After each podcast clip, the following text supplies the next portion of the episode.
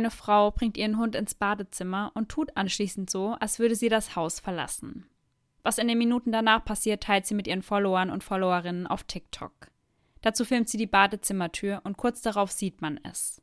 Die Tür öffnet sich und man erkennt den Kopf des Hundes, der sie mit seinen leuchtenden Augen anschaut. Offensichtlich steht er auf seinen Hinterbeinen, wodurch es ihm gelang, die Tür von innen zu öffnen. Als er seine Besitzer erkennt, schließt er die Tür umgehend wieder. Unter dem Video ist der Hashtag Skinwalker zu finden. Immer mehr solcher Videos tauchen in den sozialen Netzwerken auf und versetzen die User in Angst und Schrecken. Stellt euch vor, ihr bezieht eine Ranch im Norden Utahs, die sich genau auf dem Pfad eines solchen Skinwalkers befindet. Könntet ihr noch ruhig schlafen, wenn ihr nachts Schritte auf der verlassenen Veranda hört? Gegenstände verschwinden oder ihr unheimliche Stimmen hört? Ah, oh mein Gott, nein. Ich bin auf jeden Fall einer dieser User, Leute, weil ich war eine Zeit lang in der Skinwalker Dog Bubble auf TikTok sehr gefangen. Und ich hatte alleine deswegen Angst. Ich habe bei mir zu Hause keine Schritte gehört und ich bin trotzdem teilweise gestorben nachts, weil ich Angst hatte, dass irgendein creepy Skinwalker Dog um die Ecke kommt und mich angreift. Oh Gott, ich bin so froh, dass du den Fall heute machst, weil ich das Thema einfach so, so creepy finde. Ja, und ich bin tatsächlich durch dich auf das Thema Skinwalker aufmerksam geworden, weil du mir diese mhm. TikToks gezeigt hast und ich war so, ja. Wow, also ich habe mich so unfassbar gegruselt und hatte auch ein bisschen Angst vor Tika danach. Ja, ich war auch voll froh, dass ich keinen Hund habe. Ja. Ich hatte trotzdem Angst, dass irgendein Hund irgendwie aus irgendeiner dunklen Ecke auf mich schaut, wenn ich da nachts in meinem Bett liege. Aber ich bin auch froh gewesen, dass ich eigentlich keinen Hund habe. Zumindest nachdem ich diese ganzen Skinwalker-Videos gesehen habe. Ja. Und somit Hello an jeden True Crime und Paranormal Activity Junkie, der heute wieder bei Eyes in the Dark eingeschaltet hat. Sarah und ich erzählen uns hier in der Regel jeden Sonntag einen wahren Kriminalfall aus aller Welt, aber einmal im Monat heißt es Spooky Sunday und der ist heute wieder dran und ich muss sagen, ich freue mich unfassbar auf diese heutige Folge. Ja, und ich glaube, dass diese Folge unserem Spooky Sunday-Titel alle Ehre machen wird, weil spooky wird es definitiv. Das kann ich, ohne dass ich weiß, was du uns erzählst, schon mal vorwegnehmen. Ja. Bei unserer Recherche konzentrieren wir uns normalerweise hauptsächlich auf Internetquellen, das heißt auch auf Polizei- und Autopsieberichte. Bei unseren Spooky Sundays sieht das aber etwas anders aus. Wie ihr bereits gehört habt, sind wir dafür auch öfter mal auf TikTok unterwegs, aber auch in anderen Foren, wie beispielsweise auf Reddit. All die daraus gesammelten Informationen, die packen wir dann für euch in unsere jeweilige Folge. Und wenn euch das Endergebnis gefällt und ihr generell große Spooky Sunday Fans seid, dann lasst uns das auf jeden Fall wissen. Und ich muss sagen, dass ich zu dem heutigen Thema auch durch ja, die Nachrichten einiger Hörer und Hörerinnen aufmerksam geworden bin. Mhm. Weil ich fand dieses Thema rund um Skinwalker, seitdem du mir diese Videos geschickt hast, total unheimlich und fesselnd aber auch gleichzeitig. Ja, ja. Und dann wurde mir etwas zugesendet, wo ich richtig hellhörig geworden bin. Denn so viel kann ich ja an der Stelle schon mal verraten. Wir begeben uns heute gemeinsam auf die unheimliche Reise zur Skinwalker Ranch. Boah, auf gar keinen Fall. Für kein Geld der Welt würde ich da physisch wirklich hingehen. Ja. Ich kann mich da breitschlagen lassen, mir das Ganze etwas genauer anzuschauen, wenn ich hier in meinem sicheren Bett sitze, tagsüber wohl bemerkt.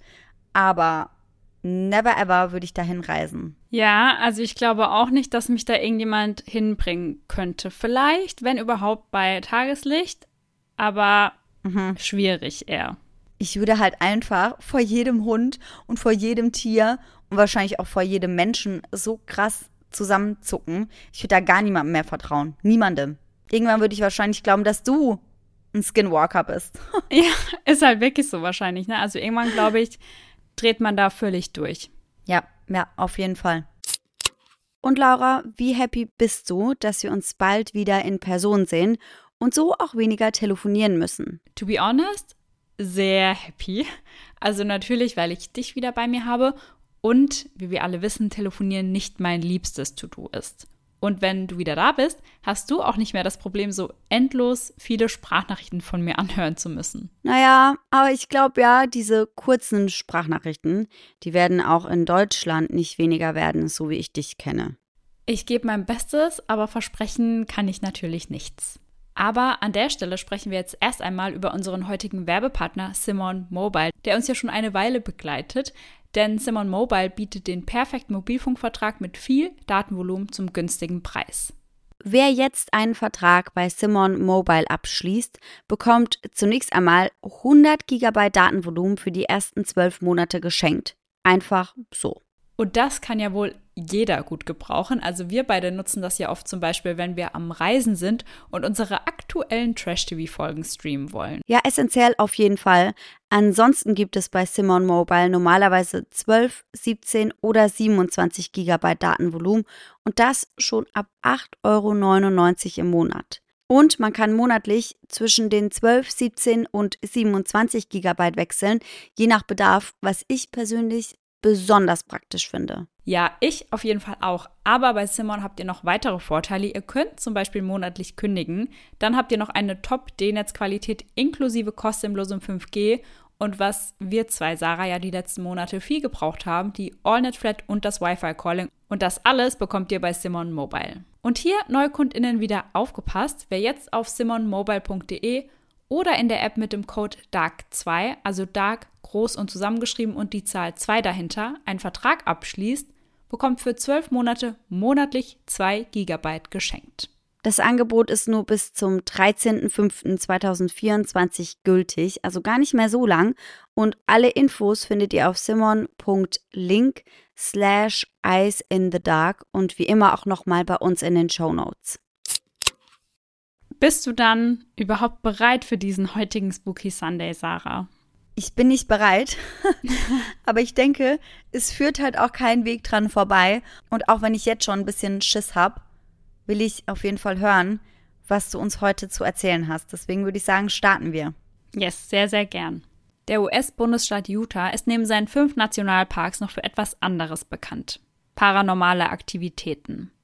Man sagt, dass drei von vier Personen, die dort leben, im Laufe der Zeit Zeuge einer solchen Aktivität werden. Bereits 1911 erschienen die ersten Zeitungsartikel, welche sich mit UFO-Sichtungen und anderen merkwürdigen Beobachtungen befassten. In den 1970er Jahren kam es zu so vielen Sichtungen, dass die Polizei gar nicht mehr hinterherkam und es irgendwann aufgab, alle Meldungen aufzuzeichnen. Eine dreistündige Autofahrt östlich von Salt Lake City entfernt befindet sich ein 207 Hektar großes Grundstück, welches als Epizentrum des Paranormalen gilt, die Skinwalker Ranch. Der Name reicht hunderte Jahre zurück und lässt sich auf die gleichnamige Hochebene, die Skinwalker Ridge, zurückführen, welche sich durch das Anwesen zieht. Und an dieser Stelle reisen wir einmal gemeinsam zurück ins Jahr 1860. Zu dieser Zeit unterstützt der Stamm der Ute die amerikanische Armee dabei, den benachbarten Stamm der Navajo in den Menschenhandel zu verkaufen und sie von ihrem Land zu vertreiben. Die Navajo sprechen daraufhin einen Fluch aus. Sie beschließen, Skinwalker auf ihre Feinde loszulassen und das Gebiet zu dem des Skinwalkers zu erklären. Die Ranch, über die wir heute hauptsächlich sprechen werden, liegt nun genau auf dem Pfad der Skinwalker. Und man erzählt sich, dass sie noch heute durch das Land streifen. Der Begriff des Skinwalkers stammt aus der Kultur der Navajo und bedeutet wörtlich übersetzt Hautgänger. Oft wird er aber auch als Skin Switcher, also Hautwechsler, bezeichnet. Dabei handelt es sich entweder um eine Hexe oder einen Schaman, die sich in jedes beliebige Tier und in jeden beliebigen Menschen verwandeln können. Sie beherrschen also die Kunst des Gestaltwandelns und sind zudem kannibalistisch veranlagt. Am häufigsten tritt ein Skinwalker in der Gestalt eines Wolfes oder eines Kojoten auf. Manchmal ist ihre Erscheinung halb Mensch und halb Tier. Beispielsweise in Form eines Werwolfs, der den Körper und die Beine eines Menschen, jedoch den Kopf und die Klauen eines Wolfes besitzt. Und an der Stelle habe ich euch mal eine Creepypasta zu dem ganzen Thema rund um Skinwalker mitgebracht. Meine Großmutter mütterlicherseits war immer sehr abergläubisch. Sie ist nicht religiös, aber sie glaubt an eine Menge paranormaler Dinge. Ihre Mutter war eine vollblütige Navajo und ihr Vater war ihre. Wie auch immer, sie war noch nie östlich von Montana unterwegs und wuchs in Nevada auf. Eines Jahres, als ich noch zur Grundschule ging, besuchten wir sie. Der größte Teil des Besuches war ziemlich ereignislos. Typischer, langweiliger Kram alter Leute. Doch etwas war seltsam. Meine Großmutter hielt die Vorhänge immer zugezogen und schaute hin und wieder aus dem Fenster. Wenn man sie fragte, was genau sie da tat, gab sie immer die gleiche Antwort. Jenald Loschi beobachtet mich. Das ging fast den ganzen Besuch so weiter, bis ein paar Tage vor unserer Abreise. meine Oma und mein damals kleiner Bruder waren an diesem Abend im Vorgarten und pflanzten Blumen, als meine Großmutter plötzlich anfing zu schreien. Geh weg von dieser Kreatur. Da wir in Nevada lebten, nahmen wir natürlich alle an, dass mein Bruder einen Skorpion oder eine Klapperschlange gefunden hatte, also rannten wir alle nach draußen. Wir sahen, wie meine Großmutter meinen kleinen Bruder umklammerte und sich vor Angst zitternd an die Hauswand lehnte, während im Garten ein großer schwarzer Hund von der Größe einer Dogge stand. Er starrte meine Großmutter mit einer solchen Intensität an, die ich noch nie zuvor gesehen hatte. Er sah zu uns auf, schnaufte ein wenig und lief davon. Ich weiß nicht mehr, ob er sich ungewöhnlich schnell bewegte oder nicht, aber ich erinnere mich, dass er wirklich tiefgelbe Augen hatte. Als meine Mutter meine Großmutter fragte, was passiert sei, wiederholte sie immer und immer wieder, der Jenald Loshi hat mich gefunden. Ein paar Wochen nach diesem Vorfall zog sie an einen anderen Ort. Und das ist der Name, unter der die Skinwalker auch bekannt sind, also Jenald Loshi. 1994 stellt für die Familie Sherman mit dem Kauf ihrer neuen Ranch einen Neuanfang dar. Es regnet leicht und dünner Nebel liegt über dem Anwesen, als die Familie den langen Schotterweg zu ihrem neuen Grundstück entlangfährt und dort angekommen die Umzugskisten auspackt. Terry und Gwen Sherman freuen sich auf die gemeinsame Zeit, die sie hier verbringen würden. Ihre Kinder Terrell und Cassie hatten hier genug Platz zum Spielen, ohne dass die Eltern Angst vor nahegelegenen Straßen haben mussten. Gekauft hatten sie das Prachtexemplar von Kenneth und Edith Myers, die bis 1987 auf der Ranch lebten. Sieben Jahre stand sie also leer. Mit im Gepäck hat die Familie Sherman Dutzende teure Kühe und Bullen, die teilweise mehrere tausend Dollar pro Stück wert sind. Doch eine Sache gibt es, die dem Ehepaar Sherman noch im Kopf umherschwirrt. Beim Kauf der Ranch wurden sie vom Verkäufer auf den Fluch der Navajo hingewiesen.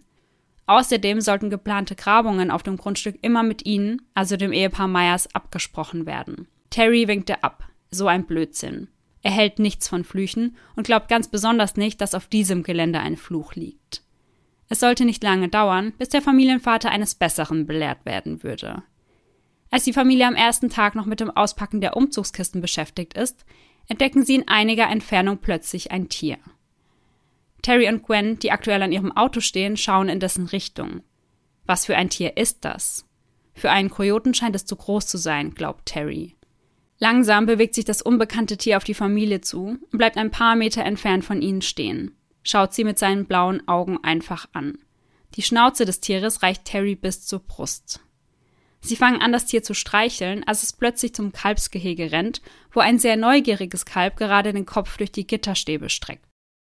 Terry reagiert blitzschnell, rennt hinterher und beginnt mit einem Stock auf das wolfsähnliche Tier einzuschlagen. Doch das scheint ihm nichts auszumachen. Dann schnappt er sich seine Waffe mit dem Kaliber 357 und schießt mehrfach auf den Körper des Tieres. Nichts, keine Reaktion. Er bittet seinen Sohn darum, ihm sein Jagdgewehr aus dem Haus zu holen, und auch mit diesem feuert er mehrfach ab. Insgesamt wird das Tier von sechs Schüssen getroffen, was diesem jedoch nichts auszumachen scheint. Irgendwann blickt es zur Familie hoch, schaut sie einfach an und läuft dann davon. Terry möchte dem Tier unbedingt nachgehen und so verfolgen sie es für eine gute halbe Stunde. Seine Spuren führen an einer Stelle ins Wasser und gehen danach weiter. Doch dann hören sie plötzlich auf. Fast so, als hätte sich das Tier in Luft aufgelöst. Mm -mm. Das Einzige, was sie finden, ist etwas Fell und Fleisch des Tieres. Doch dieses sieht nicht so aus, als stamme es von einem lebenden Tier. Es stinkt fürchterlich und scheint schon am Verwesen gewesen zu sein. Immer wieder sehen sie die wolfsähnliche Kreatur, wie sie auf ihrem Gelände umherschleicht. Als Gwen und Terry einige Zeit später von einem Forscher gefragt werden, wie genau es ausgesehen hatte, zeigen sie auf ein Bild, welches den Direwolf zeigt. Eine amerikanische Wolfspezies, die bereits vor 10.000 Jahren ausgestorben war. Und dieser Wolf erreichte ein Gewicht von um die 50 Kilogramm. Doch es bleibt nicht nur bei den unheimlichen Erscheinungen des Wolfes. Einmal kommt Gwen vom Einkaufen nach Hause und packt die getätigten Einkäufe umgehend aus, bevor sie den Raum für ein bis zwei Minuten verlässt. Als sie wieder zurückkommt, sind die Einkäufe wieder fein säuberlich in den Tüten verstaut. Ein anderes Mal legt sie sich ihr Handtuch und ihre Haarbürste bereit, bevor sie in die Dusche tritt. Als sie fertig ist, sind ihre Sachen weg. Die Tür ist allerdings immer noch verschlossen. Ihrem Mann Terry passieren ähnliche Dinge. Er legt sich einmal die Kettensäge im Schuppen bereit, um gleich mit dieser zu arbeiten. Als er dann ebenfalls für ein paar Minuten verschwindet und zurückkommt, ist diese nicht mehr aufzufinden. Wenig später taucht sie am anderen Ende des Grundstücks wieder auf. Das gleiche geschieht mit einigen Holzplanken, die er an den Schuppen lehnt. Immer wieder verschwinden Werkzeuge und tauchen an anderer Stelle auf dem Grundstück wieder auf, teilweise auch hoch oben in den Bäumen. Etwas, was die Familie außerdem beunruhigt, sind die Sicherheitsvorkehrungen der Vorbesitzer. Diese hatten an jede Tür und jedes Fenster im Haus Schlösser befestigt. Und wir sprechen hier nicht nur von den Eingangstüren, sondern auch von den Schränken und Zwischentüren. Mhm. Vor dem Haus entdecken sie einige Eisenpfähle, an welchen schwere Ketten gesichert sind. An diesen hatten die Vorbesitzer wohl ihre Wachhunde positioniert. Vor was genau wollten sie sich schützen? Im Haus selbst bewegen sich Gegenstände weiterhin von allein. Hinzu kommen Stimmen. Stimmen, die eine Sprache zu sprechen scheinen, die der Familie Sherman nicht bekannt ist. Als Terry das Pferd an einem Abend vor Schmerz schreien hört, rennt er sofort los, mit dabei hat er seine Waffe. Wieder entdeckt er ein riesiges Tier mit buschigem Schwanz, welches sein Pferd angreift. Als er auf dieses zurennt, verschwindet es plötzlich. Die Kratzspuren an seinem verängstigten Pferd sind jedoch deutlich zu erkennen. Wenige Tage später berichtet sein Nachbar, genau das gleiche Wesen gesehen zu haben. Nachts wird die Ranch noch um einiges unheimlicher, als sie es bei Tageslicht eh schon ist. Terry und seine Familie sehen dunkle, große Gestalten mit langen, schwarzen Haaren auf ihrem Grundstück stehen. Als sie in die Richtung dieser Gestalten blicken, beginnen sie sich von ihnen wegzubewegen. Hinzu kommen Kornkreise, die immer wieder aus dem Nichts aufzutauchen scheinen. Außerdem beginnt Terry unbekannte Objekte und Lichter am Himmel zu sehen, die er nicht zuordnen kann. Sobald er sich beginnt, auf die Lichter zuzubewegen, bewegen sie sich von ihm weg. Gwen berichtet davon, dass die Hochebene von diesen Lichtern einmal so hell angestrahlt wurde, dass es aussah, als sei es mitten am Tag. Im tiefsten Winter muss sich Terry in einer stürmischen Nacht auf die Suche nach einer seiner Kühe begeben. Irgendwann entdeckt er ihre Spuren endlich im Schnee. Anhand des Abstands der Abdrücke vermutet er, dass sie gerannt sein muss, was er als sehr ungewöhnlich einstuft. Vor was war sie geflohen? Denn außer den Spuren der Kuh kann er keine weiteren im Schnee erkennen. Er folgt ihnen vorbei an ein paar Bäumen, bis sie einfach mitten auf einer Lichtung verschwinden. Vier weitere Kühe verschwinden auf ähnliche mysteriöse Art und Weise in den kommenden Monaten. Terry beginnt sich nachts auf die Lauer zu legen, um so herauszufinden, wer ihm seine wertvollen Kühe stiehlt. In fast jeder Nacht sieht er sie, die Lichter, die er nicht zuordnen kann. Plötzlich sieht er ein Flugobjekt, was ihn an die F-117 Nighthawk erinnert. Dabei handelt es sich um ein Kampfflugzeug der US Air Force. Doch das Objekt, was er gerade am Himmel sieht, ist komplett leise. Es kann sich also nicht um die Nighthawk handeln. Und warum auch sollte sich ein Kampfflugzeug mitten in der Nacht über seinem Grundstück befinden? 15 Minuten lang beobachtet er das Geschehen, als er weitere bunte Lichter erkennt. Dann gehen sie aus und das Objekt scheint sich zunächst in seine Richtung zu bewegen, bevor es in Richtung Norden verschwindet. Als es endlich Frühling auf der Ranch wird, verschwinden weitere Kühe, die aber an anderer Stelle wieder auftauchen. Doch so viel Glück haben nicht alle der Tiere. Einige von ihnen sterben ohne ersichtlichen Grund, andere werden verstümmelt aufgefunden. Sie haben teilweise gebrochene Beine oder komplett fehlende Gliedmaßen. Oft wurden auch Augen oder Zungen entfernt. Boah. Merkwürdigerweise lässt sich aber an keinem Tier Blut feststellen, auch wenn sie schwer verletzt sind. Das heißt, sind die Tiere dann ausgeblutet komplett oder? Teilweise ja. Und das lässt Terry dann vermuten, dass sie an anderer Stelle getötet worden sein mussten, ja. weil dort auf dem Boden oder sonst wo ist keinerlei Blut zu sehen. Was ja auf jeden Fall widersprüchlich ist. Aber ich habe noch eine Frage. Die Kühe, die beispielsweise ohne Zunge aufgefunden wurden, wie wurde diese Zunge denn entfernt? Ist das ein glatter Schnitt oder wurde die rausgefressen, sag ich mal, dass man sagen könnte, das kam von irgendeinem Tier? Ich habe mir schon fast gedacht, dass du diese Frage stellen wirst. Ja. Aber es ist wirklich immer die Rede davon, dass da ganz klare Schnitte zu erkennen waren. Ja, das habe ich mir gedacht, weil du ja auch den Begriff entfernt genommen hast. Ja.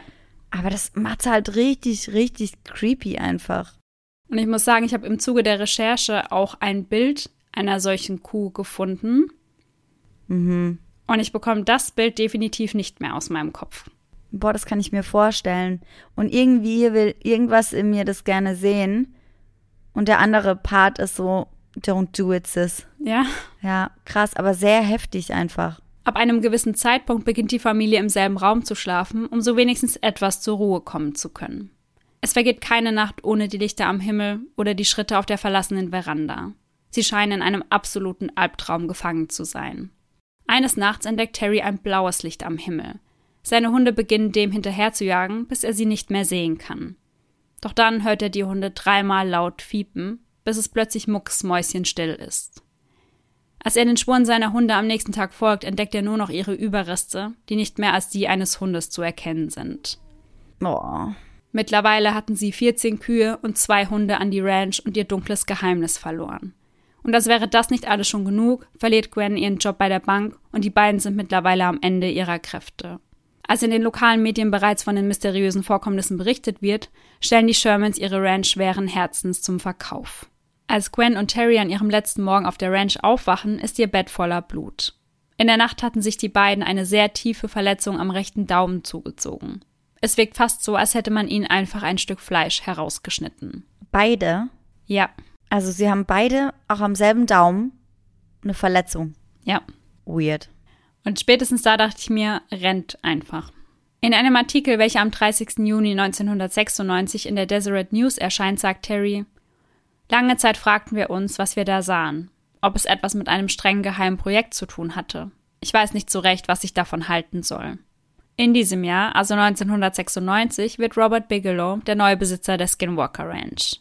Insgesamt zahlt ihnen der Multimillionär nur 200.000 Dollar für das Grundstück weitaus weniger, als die Shermans selbst für ihr neues Zuhause gezahlt hatten. Robert Bigelow ist Besitzer der Hotelkette Budget Suites of America und Gründer von Bigelow Aerospace in Las Vegas. In diesem Zuge arbeitet er an der Entwicklung einer privaten kommerziellen Raumstation. Ein Jahr vor dem Kauf der Ranch gründete er außerdem das National Institute for Discovery Science, kurz NIDS, welches die Forschung von UFOs voranbringen möchte. Er möchte also nicht auf der Ranch leben, sondern auf dem Gelände forschen. Teil seines Teams sind unter anderem Astrophysiker und Biochemiker. Und auch Terry wird als Ranch Manager Mitglied des Teams. Bigelow, kann man schon sagen, verwandelte die Ranch also in ein Forschungszentrum. Lange gelangen keine Informationen bezüglich der Vorkommnisse, die sich während seiner Forschungen abspielen, an die Öffentlichkeit. Das ändert sich jedoch Jahre später. Und somit wissen wir auch, was sich am 9. März 1997 auf der Skinwalker Ranch zugetragen hat. Als das Team gerade einige Tests durchführt, beginnt einer der Hunde zu bellen. Kurz darauf finden sie es. Ein ausgeweidetes Kalb, dessen Brustkorb geöffnet und alle Organe entnommen worden waren. Boah. Es liegt auf dem Rücken, die Knochen des Brustkorbes stehen in die Höhe, die Beine hatte es symmetrisch von sich gestreckt. Auf die Anwesenden wirkt das nahezu rituell. Zudem wurden dem Tier die Augen und ein Ohr entfernt. Und wie Sarah das vorhin schon erkannt hat, sage ich an dieser Stelle wieder ganz bewusst entfernt, denn laut den Berichten hatte man auch am Körper dieser Kuh ganz eindeutig Schnitte feststellen können. Wie wir das schon einmal gehört haben, ist an der Stelle, an der man die Kuh findet, keinerlei Blut zu sehen. Und da stellt man sich natürlich die Frage, wie das sein kann, wenn sie regelrecht abgeschlachtet wurde. Zudem hatten einige Mitarbeiter des Teams nur wenige hundert Meter entfernt gearbeitet. Wie hatte also niemand etwas mitbekommen können? Bigelow hatte insgesamt drei Wachposten auf dem Gelände errichtet, um welche jeweils ein hoher Zaun gezogen wurde. Und genau dort, in diesem eingezäunten Bereich, befinden sich einige Hunde. Sie fungieren für Bigelow quasi als Sensor. Einige Tage nachdem sie die verstümmelte Kuh gefunden hatten, weigerten sich die Hunde, den eingezäunten Bereich zu verlassen. Was genau lauerte auf der Ranch auf sie? Um 23 Uhr am 12. März 1997 beginnen die Hunde erneut zu jaulen und zu bellen. Als das Team inklusive Terry dem nachgehen möchte, entdecken sie in einiger Entfernung ein paar gelbe Kugeln und kurz darauf wird ihnen klar, dass es sich dabei um ein riesiges Paar Augen handelt. Ein unheimlich großes Tier scheint sie von den Baumkronen aus zu beobachten. Kurz darauf folgt ein lautes Geräusch, so als sei das Tier nach unten gesprungen. Sehen können sie es jedoch nicht. In der Zwischenzeit hat auch Terry wieder einige seiner Tiere auf der Ranch. Die Rede ist von vier Angus-Bullen. Während diese in ihrem Gehege im Freien stehen, erledigen Terry und Gwen einige Aufgaben auf der Ranch. Als sie zurückkommen, fehlt von den vier Bullen jede Spur. Das Tor zu ihrem Gehege ist jedoch verschlossen. Es dauert nicht lange, bis sie die Tiere in einem nahegelegenen Trailer auf engstem Raum finden. Sie scheinen in einer Art Trance zu sein. Und als sie aus dieser erwachen und realisieren, wo sie sind, bekommen die Tiere Panik, stoßen die Tür auf und rennen nach draußen. Insgesamt brauchen Terry und Gwen zwei Stunden, um die Tiere wieder einzufangen. Zwischen 2001 und 2002 kommt es nur noch zu sehr wenigen Vorfällen und 2004 löst sich die NIDS dann vollständig auf. Das Grundstück bleibt aber bis zum Jahr 2016 weiterhin in Bigelows Besitz. Wer ab dem Jahr 2016 der neue Besitzer der Ranch ist, bleibt zunächst jedoch geheim. Noch immer fungiert die Ranch als eine Art Forschungszentrum mit verschiedenen Mitarbeitern. Also auch der neue Besitzer hat Interesse daran, den unheimlichen Vorkommnissen auf den Grund zu gehen. Am Sicherheitsposten, welcher sich am Eingang des Grundstücks befindet, halten mehrere bewaffnete Männer die Stellung. Direkt daneben befindet sich ein sechs Meter hohes schwarzes Stahltor und ein Stacheldraht, welcher das Gelände umgibt. Dutzende Schilder warnen Besucher vor dem Betreten. Und auch immer noch ist ein Hund, nun mit dem Namen William, Teil der Ranch. Auf dem Gelände verteilt gibt es mehrere alte Häuser, die von Homestead 1 bis 3 durchnummeriert sind. Vor allem bei Homestead 3 sprechen Gäste der Ranch immer wieder von starken Temperaturabfällen und einem allgemeinen Unwohlsein. Und genau dort haben schon einige Menschen Gestalten durch die Wände gehen sehen. Die Frau des neuen Besitzers traut sich aufgrund dessen nicht mehr in die Nähe des Hauses. Die Ranch verfügt nun über eine Kommandozentrale und einen Kontrollraum, um wirklich alles aufzeichnen zu können. Dazu nutzen sie reguläre Kameras sowie Wärme- und Nachtbildkameras. Zudem können sie Vibrationen im Untergrund messen, die man mit den Ohren so nicht hören würde. Über einen weiteren Bildschirm verfolgen sie den Flugverkehr über der Ranch, um ihnen unbekannte Objekte von regulären Flugzeugen unterscheiden zu können. 2020 beginnt der History Channel eine TV-Show über die Ranch zu drehen und im Zuge der Dreharbeiten zeigt sich der neue Besitzer der Ranch zum ersten Mal. Dabei handelt es sich um Brandon Fugel, einen Immobilienmogul aus Utah.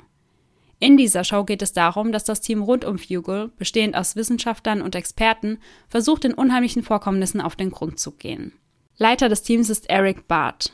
Thomas Winterton fungiert als Leiter und Hausmeister der Ranch. Jim Morse als Ranch Manager und Caleb Bench als Sicherheitsbeauftragter. Letzterer glaubte vor Beginn seiner Tätigkeit, dass man alles, was auf der Ranch geschieht, logisch erklären könne. Zumindest glaubte er das zu 99 Prozent. Die letzten 1 Prozent ließen ihn vermuten, dass doch etwas an den paranormalen Berichten dran sein könnte und dass die Untersuchungen und Tests die Sichtweisen der Menschen auf die Welt verändern könnten. Nachdem er den Job einige Zeit ausgeführt hat, werden aus diesem einen Prozent volle 100 Prozent. Und ich habe mir die erste Staffel der Serie angeschaut und im Zuge der Untersuchungen messen sie auch einige Strahlenwerte an der Hochebene und diese sind ungewöhnlich hoch vor allem wenn man bedenkt, dass es dort keine ersichtlichen Quellen, wie zum Beispiel einen Telefonmast gibt. Außerdem gibt es dort eine Art Höhle, aus der Luft nach draußen strömt. Menschen, die in diese Höhle hineingehen, klagen unter anderem über Schwindelgefühle. Ist man dort unten in der Höhle, fühlt es sich so an, als würde einem Luft wie aus einer Klimaanlage entgegenkommen. Und oft geben die Akkus der elektronischen Geräte genau an dieser Stelle den Geist auf. Und ihr erinnert euch sicher daran, dass man der Familie Sherman den Rat gegeben hatte, nicht auf dem Gelände zu graben. Zumindest nicht, ohne das mit den vorherigen Besitzern abgesprochen zu haben. Und auch Thomas, dem Leiter der Ranch, hatte man davor gewarnt, Grabungen durchzuführen. Hatten die das damals eigentlich irgendwie begründet? Nein, gar nicht und auch diesmal nicht. Also es wird immer nur diese Warnung ausgesprochen, man soll das auf diesem Boden nicht machen, aber keiner weiß, was passieren soll, wenn man es trotzdem macht. Aber das ist auch wirklich ausgesprochen in Form einer Warnung. Also die Personen werden gewarnt davor. Das ist nicht einfach nur, hey, wir möchten das hier ungern auf unserem Grundstück, bitte lasst das, sondern das ist wirklich, seid gewarnt, ihr solltet hier nicht graben. Ja, ganz genau. Mhm. Und Thomas legt auf diese Warnung keinen Wert, weswegen er eines Tages einfach anfängt zu graben. Wenig später bemerkt er eine Schwellung am Hinterkopf und so macht er sich umgehend auf den Weg ins Krankenhaus. Dort stellt man eine lebensgefährliche Hirnschwellung und eine Flüssigkeitsansammlung zwischen Schädel und Kopfhaut fest. Bis heute sind sich die Mediziner über die Ursache dieser Verletzung uneinig. Und während das Team im Rahmen der Doku einige Tests durchführt, bemerkt Thomas wieder eine ähnliche Schwellung an seinem Hinterkopf.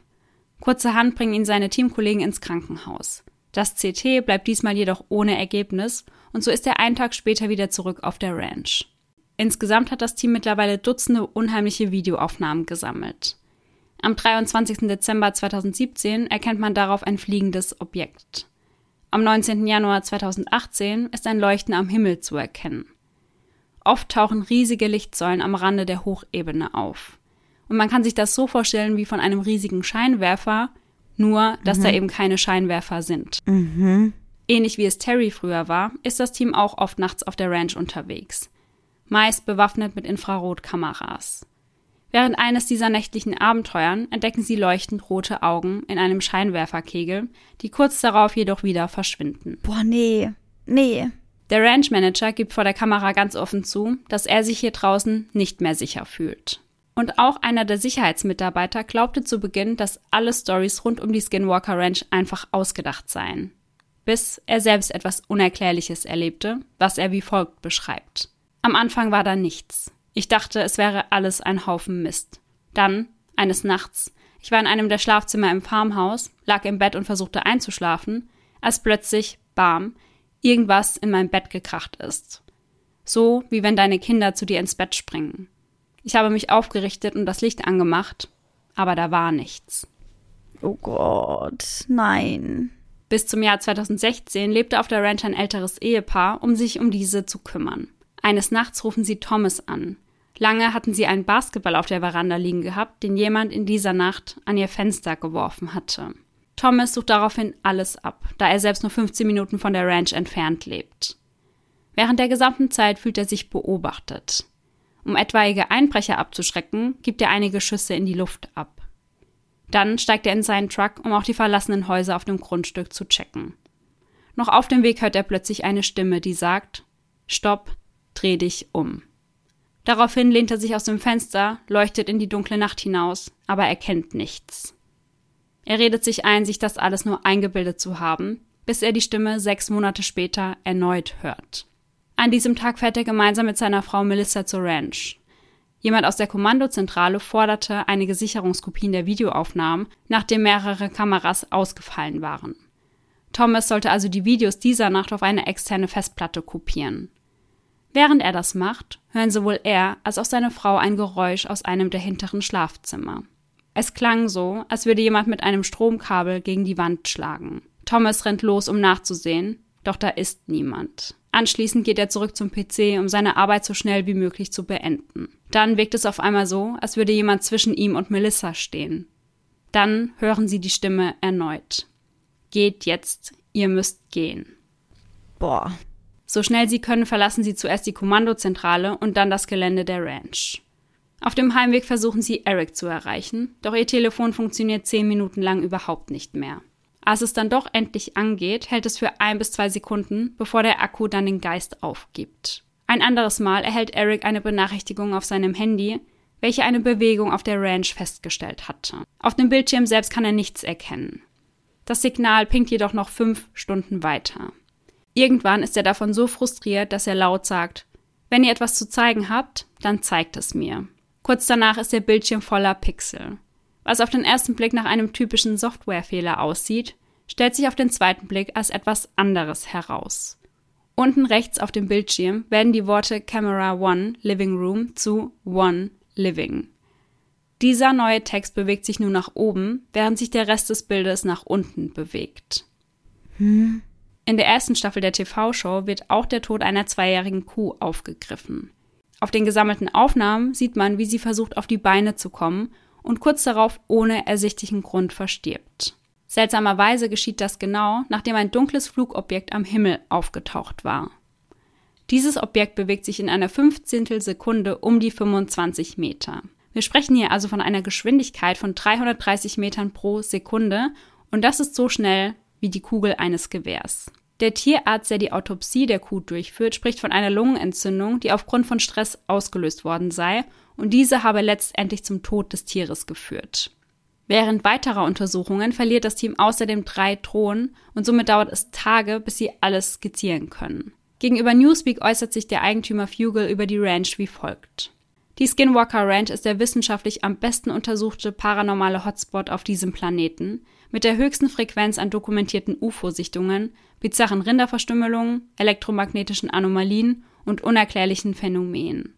Unabhängig von den Mitarbeitern der Ranch berichten auch immer wieder andere Menschen von seltsamen Ereignissen in der Nähe des Geländes. Eine Gruppe, die einmal zur Ranch aufbricht, um dort nach UFOs Ausschau zu halten, bemerkt bei ihrer Rückkehr zum Wagen, dass dieser bewegt worden war. Seltsam ist jedoch, dass man im Sand keine Reifenspuren erkennen kann.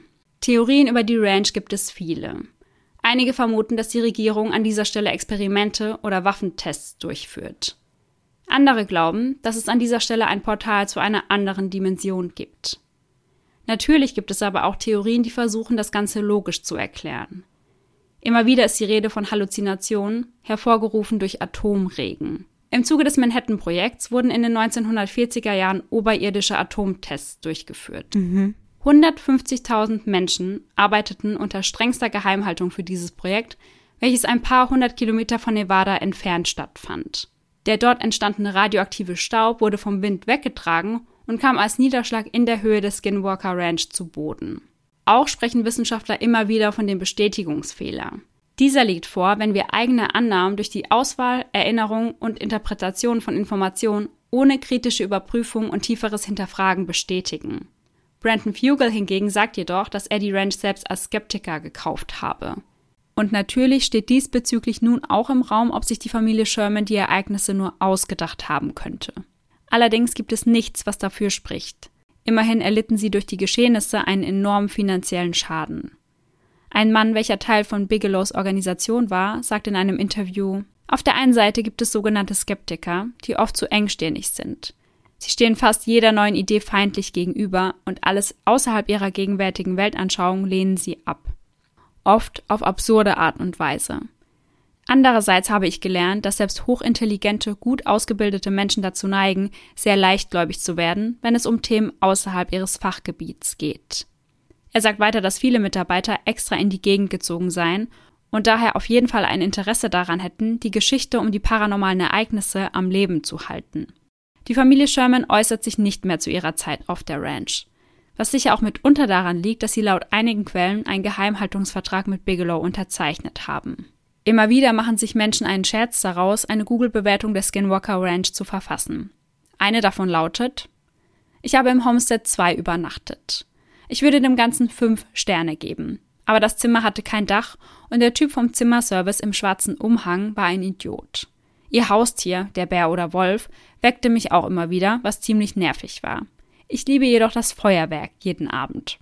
Und letzteres, also dieses Feuerwerk, ist wohl eine Anspielung auf die bunten Lichter, die die Zeugen immer wieder am Himmel sehen. Denn besuchen kann man die Ranch natürlich nicht. In der Nähe gibt es jedoch einen Campingplatz, der damit wirbt, dass man dort den UFOs am nächsten kommt. Was ich außerdem noch sehr unheimlich finde, ist der Fakt, dass auch in diesem Fall ein Dreieck eine besondere Rolle spielt, was mich natürlich an unsere Folge rund um das Bermuda-Dreieck erinnert. Denn zieht man eine Linie zwischen dem Kontrollzentrum und den Häusergruppen, also Homestead 1 bis 3, entsteht ein Dreieck. Und es scheint in der Mitte des Dreiecks zu den häufigsten Aktivitäten zu kommen. Diese Doku-Reihe oder diese Fernsehserie, über die ich häufiger jetzt in der Folge gesprochen habe, heißt übrigens Das Geheimnis der Skinwalker Ranch und ich selbst habe sie mir bei YouTube gekauft, also darüber könnt ihr sie euch auf jeden Fall anschauen. An der Stelle muss man aber dazu sagen, dass es in dieser Fernsehserie hauptsächlich um diese ganzen Messungen im Detail geht und weniger um die paranormalen und unheimlichen Aktivitäten. Also sie wollen hier wirklich rausfinden, wie kommt das Ganze zustande und man sieht in dieser Serie genau, wie sie das eben beweisen wollen. Und ich muss sagen, ich bin wie so oft bei unseren Spooky Sunday Folgen sehr hin und her gerissen, mhm. weil ich finde, dass sich eben nicht alles logisch erklären lässt. Ja, also ich finde gerade die ausgeweideten Kühe denen dann irgendwie die Zungen entfernt wurden. Das ergibt für mich halt einfach gar keinen Sinn. Und oh, ich weiß ja nicht, also ich habe ja schon immer so ein bisschen den Hang dazu, glauben zu wollen, dass da irgendwas Paranormales oder Übernatürliches oder Mysteriöses im Busch ist. Aber in dem Fall, ja, in dem Fall habe ich wieder mal das Gefühl, dass da ja schon irgendwas dran sein muss. Aber wie gesagt, ich bin in dieser Skinwalker-Bubble auch schon eine Weile drin und auf TikTok habe ich auch echt so ein paar Videos gesehen von Hunden, die angeblich Skinwalker sein sollen, wo ich mir dachte, ach, das ist auf jeden Fall schwachsinnig. Aber die Stories von der Skinwalker Ranch, für mich lässt sich da auf jeden Fall nicht alles logisch erklären und nicht alles kleinreden. Ja, finde ich nämlich auch. Es gibt ein paar Sachen, wo ich sage, okay, das könnte man so und so erklären, aber gerade was diese Sache mit den Tieren angeht. Ja, voll. Also auch die, die einfach so spurlos verschwinden. Was soll es da für eine Erklärung geben, denke ich mir. Ja, ja, ja. Und ja, auch, dass da dann Leute hingegangen sind, die am Anfang gesagt haben, also ich glaube da eigentlich gar nicht dran. Und am Ende dann wirklich davon überzeugt waren, ja. mit hundertprozentiger Wahrscheinlichkeit geglaubt haben, dass da irgendwas Übernatürliches stattfindet. Das finde ich halt auch schon immer sehr aussagekräftig irgendwie. Ja, und ich finde auch, dass so viele unterschiedliche Leute von solchen Stories berichten, ist Ja. ja schon auch sehr auffällig. Und ich finde, das würde ja auch gar nicht dazu passen, dass sich irgendeine Familie das ausgedacht hat und dass dann trotzdem irgendwie keine Ahnung, wie viele hundert Menschen gefühlt danach trotzdem Ähnliches dort erleben. Ja, ja.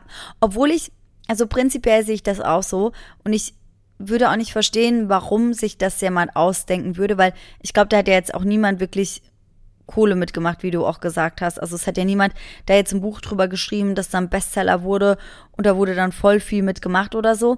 Aber was ich auch sagen muss, ich glaube schon, dass Menschen dazu tendieren, dass wenn sie wissen, dass vor Ort irgendwas Paranormales abgehen soll, dass sie dann auch schon das Gefühl haben, dass das vielleicht wirklich so ist. Weißt du, was ich meine? Also ich glaube, Menschen tendieren schon dazu, dass wenn sie hören, dass da irgendwas geschieht, dass sie dann so ein bisschen auch mit dem Strom schwimmen. Vielleicht entweder, weil sie feinfühliger werden oder auch Dinge sehen und hören, weil sie das wollen. Und manche Leute, glaube ich, springen auch einfach so mit auf den Zug auf, einfach um mitreden zu können. Weißt du, was ich meine? Ja, das kann ich mir auch vorstellen. Aber ich habe irgendwie das Gefühl, dass es vielleicht auf der Ranch so bis zu einem gewissen Grad Dinge gibt, die auf jeden Fall zu erklären wären oder die die Leute vielleicht auf jeden Fall irgendwie Ja. gesehen haben, weil sie ja mit dem Wissen dorthin gegangen sind, dass dort irgendwas abgeht.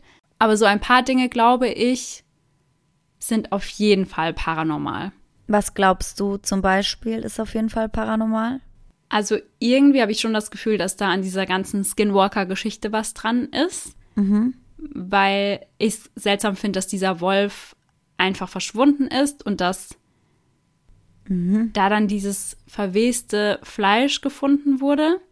Ja, ja, ja. Und auch, dass die Kühe da verstümmelt wurden oder teilweise verschwunden sind, da denke ich mir, da muss es ja schon irgendwas Übernatürliches gegeben haben, weil es wurde ja niemand irgendwie auf der Ranch gesehen, der den Tieren etwas angetan hat. Ja, und warum sollte das jemand auch tun über so einen langen Zeitraum? Ja. Also das finde ich würde auch nicht so viel Sinn ergeben. Die Frage, die ich mir aber gestellt habe, was hat denn dieses ganze Skinwalker-Ding mit den Verstümmelungen zu tun? Also ich habe das Gefühl, dass das mit den Kühen eine andere Nummer ist als das mit den Ja. Skinwalkern. Also dass das eher so mit dieser ganzen Alien-Theorie zusammenhängt. Ja, Und dass der Name Skinwalker Ranch eben, wie gesagt, daher kommt, dass sie auf dem Pfad dieser Skinwalker sein soll, aber dass nicht alles Paranormale im direkten Zusammenhang mit den Skinwalkern steht. sondern dass das, ich glaube, du hast es vorhin auch ganz gut ausgedrückt, so das Epizentrum des Übernatürlichen dort ist Genau. und sich da irgendwie alles so ein bisschen ansammelt. Den Gedanken finde ich aber auch sehr, sehr creepy irgendwie, dass, dass ja wirklich so ein Ort dann sein muss, der das komplett anzieht. Also auch diese ganzen Alien-Sichtungen. Also wir haben das ja schon öfter gehabt. Ich bin ja pro Aliens. Ja. Also ich bin mir sehr, sehr, sehr sicher, dass es irgendwo auf anderen Planeten definitiv Leben geben wird. Ob die so aussehen, wie man sich das ausmalt. Und ob sie so entwickelt sind, wie wir uns das teilweise vorstellen, das weiß ich natürlich nicht. Aber ich kann mir halt nicht vorstellen, dass wir im ganzen Universum das einzige Lebewesen sind, das so weit entwickelt ist. Deswegen bin ich mir sehr sicher, dass es definitiv Aliens gibt. Aber ja, dass sich das alles wirklich dort so ansammelt, als wäre das so ein magnetisches Feld, das dieses Paranormale so richtig anzieht. Das finde ich schon sehr, sehr krass. Ja, und den Gedanken finde ich auch total unheimlich. Und ich werde euch auch die Doku, die ich mir da angeschaut habe, beziehungsweise diese Serie mal in den Shownotes verlinken. Oh ja. Weil da geht es ja sehr viel um diese Untersuchungen und Messungen. Und da sieht man auch die Aufnahmen der Kuh zum Beispiel, die dort einfach plötzlich verstorben Mhm, ist. Also falls euch das interessiert, könnt ihr euch das auf jeden Fall dann mal selbst anschauen. Also ich werde mir das auf jeden Fall mal reinziehen, weil ich würde da gerne noch mehr Bilder auch zu haben. Generell finde ich das ja immer gut, wenn man viel Bildmaterial hat. Wir werden euch auf jeden Fall auch Bilder zu der Folge auf Instagram hochladen unter eisenthedark.podcast und vielleicht können wir ja auch das Skinwalker-Video von dem Hund, mit dem du in dem Fall eingestiegen bist, bei uns auf Instagram teilen. Und ich bin so gespannt, was ihr dazu sagt, ob ihr denkt, boah, die beiden haben einen Hau, dass sie an sowas glauben. Oder ob ihr das genauso unheimlich findet, weil ich habe das auch ein paar Leuten gezeigt und die waren so, ja komm, als ob. Und ich war aber direkt so, doch ja, Ja, guck doch mal. ja. So, ich bin gespannt. Ich bin gespannt, was ihr dazu sagt. Da müsst ihr uns auf jeden Fall eure Meinung in den Kommentaren dalassen. Aber ja, generell bin ich gespannt, was ihr zu dem ganzen Skinwalker-Thema sagt und zu dieser Skinwalker Ranch, weil ich glaube, ich habe im Gefühl, dass die Meinungen unserer Hörer und Hörerinnen hier sehr, sehr weit auseinandergehen werden. Das kann ich mir auch vorstellen, weil das ja meist bei den Spooky Sundays der Fall ist, weil wir immer eine Fraktion haben, die total pro paranormal ist. Voll. Und die andere, die sagt, ja, glaube ich nicht. Ja, ja, voll. Die so ganz nüchtern betrachtet sagen können, da ist gar nichts dran. Und da das heute eine Spooky Sunday Folge ist, gibt es wieder keinen Gänsehaut-to-go-Moment. Aber ich glaube, wir hatten heute auf jeden Fall genug Gänsehaut-Momente in der Folge. Ja, definitiv. Also meiner Meinung nach war die ganze Folge ein kompletter Gänsehaut-to-go-Moment. Also ich denke, die sind damit ganz gut bedient. Würde ich auch sagen. Und damit sind wir am Ende der heutigen Folge angekommen. Wir hoffen natürlich, dass ihr alle nächsten Sonntag bei einem wahren Kriminalfall wieder mit dabei seid. Und bis dahin, schöne Träume. Bis dann. Tschüss. Tschüssi.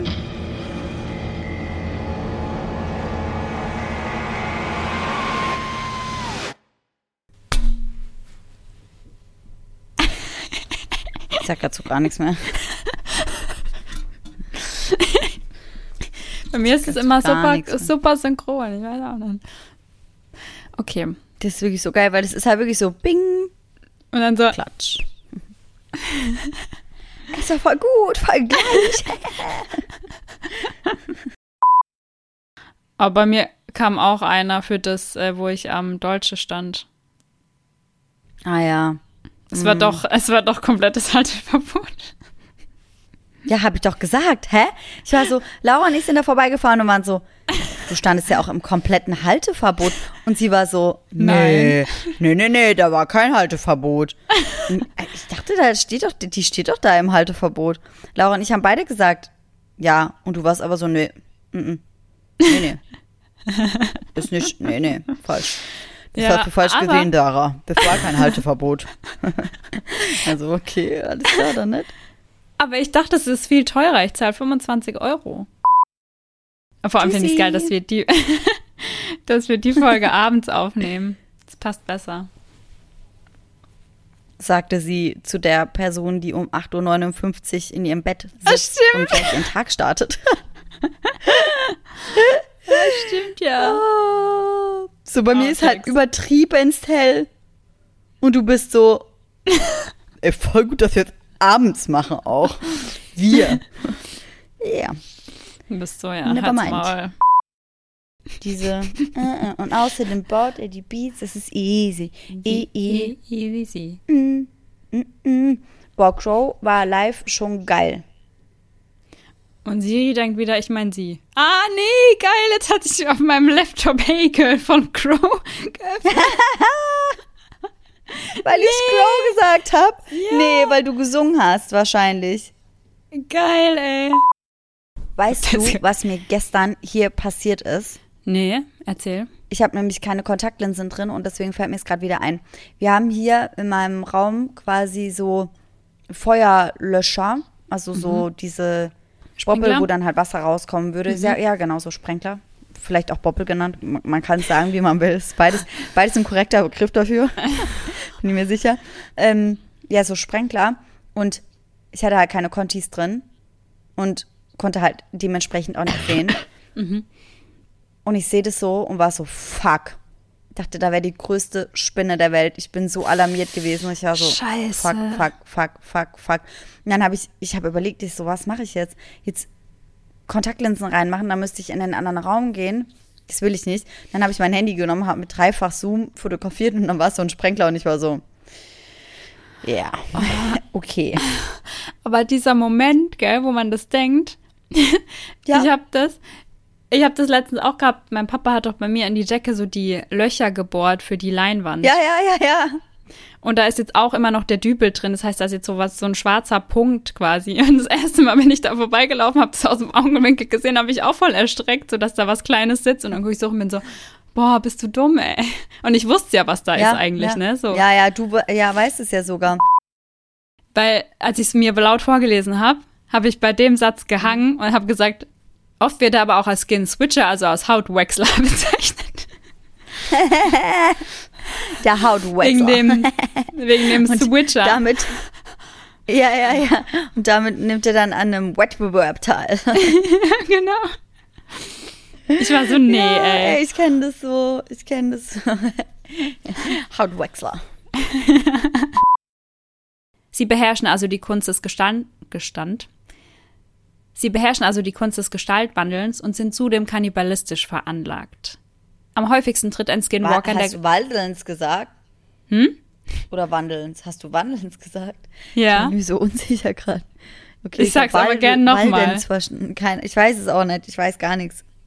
Vielleicht habe ich auch Wan. Wandelns gesagt. Ich sag's lieber nochmal, bevor wir am Ende da so einen shitty Satz drin haben. Haum. Big Bigelow heißt der.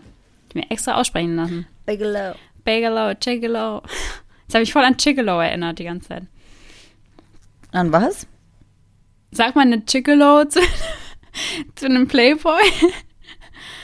Gigolo? ich dachte, es ist dann Gigolo, aber Gigolo sagen. Oh ja. Gigolo. Gigolo. Hat mich voll an Gigolo erinnert.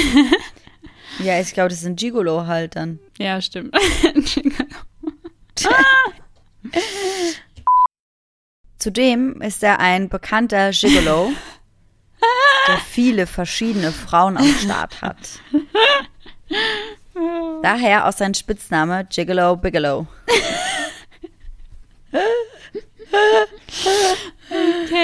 Ah. Aber wir sind schon auf Seite 6 von 11. Und 11 Wahrscheinlich existiert. zehn. Nein, 11 existiert. I checked Existing. this. Okay. Surprise, surprise. hey, warte kurz, was sind das für Tiere? Kennst du Angus Beef? Angus Bullen. Ah ja. Ich habe Angus Wollen und war so. was ist denn das? Und hat mir das als so ein kleines, flauschiges Vögelchen oder sowas vorgestellt. Oh, das So, ah klingt ja, voll süß. Oh, kannst du die, kannst du die Geschichte eigentlich für den Podcast mal erzählen, für die Outtakes? Ja, gern. Also ich habe eine sehr enge Freundin, die bei der Tierrettung gearbeitet hat. Und die hat nachts im See irgendein Tier da suchen müssen. Ich weiß nicht mal mehr, wie das heißt, weil das wirklich ein Name ist, den ich vorher noch nie gehört habe. Und Ja, sie musste ja. das da irgendwie einfangen. Und sie hatte ihren Hund mit dabei auf dem Beifahrersitz im Auto. und ihr Hund, der war halt, der hatte so einen verschobenen Kiefer und war so ganz wuschelig und so. Und dann kam so eine Frau, hat gesehen, ah, Tierrettung und wollte wissen, was sie da macht. Und dann hat sie gesagt, ja, ich bin hier, um das und das Tier einzufangen.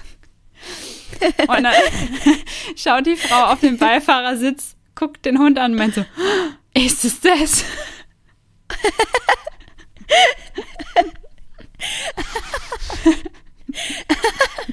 Ist es das? ah, was hat sie dann geantwortet? Die Laura war dann so, nee, das ist mein Hund. Ich liebe das. Ich hätte auch gerne das Gesicht gesehen. So, Bro, nein, es ist einfach mein Hund, Mann. Und ich habe mir auch den Blick von ihrem Hund vorgestellt, so mit seinem er Überbiss so, wie Tika und war so, nein. Oh, liebe ich. Are you talking about das me? Das? Geil. Tschüssi.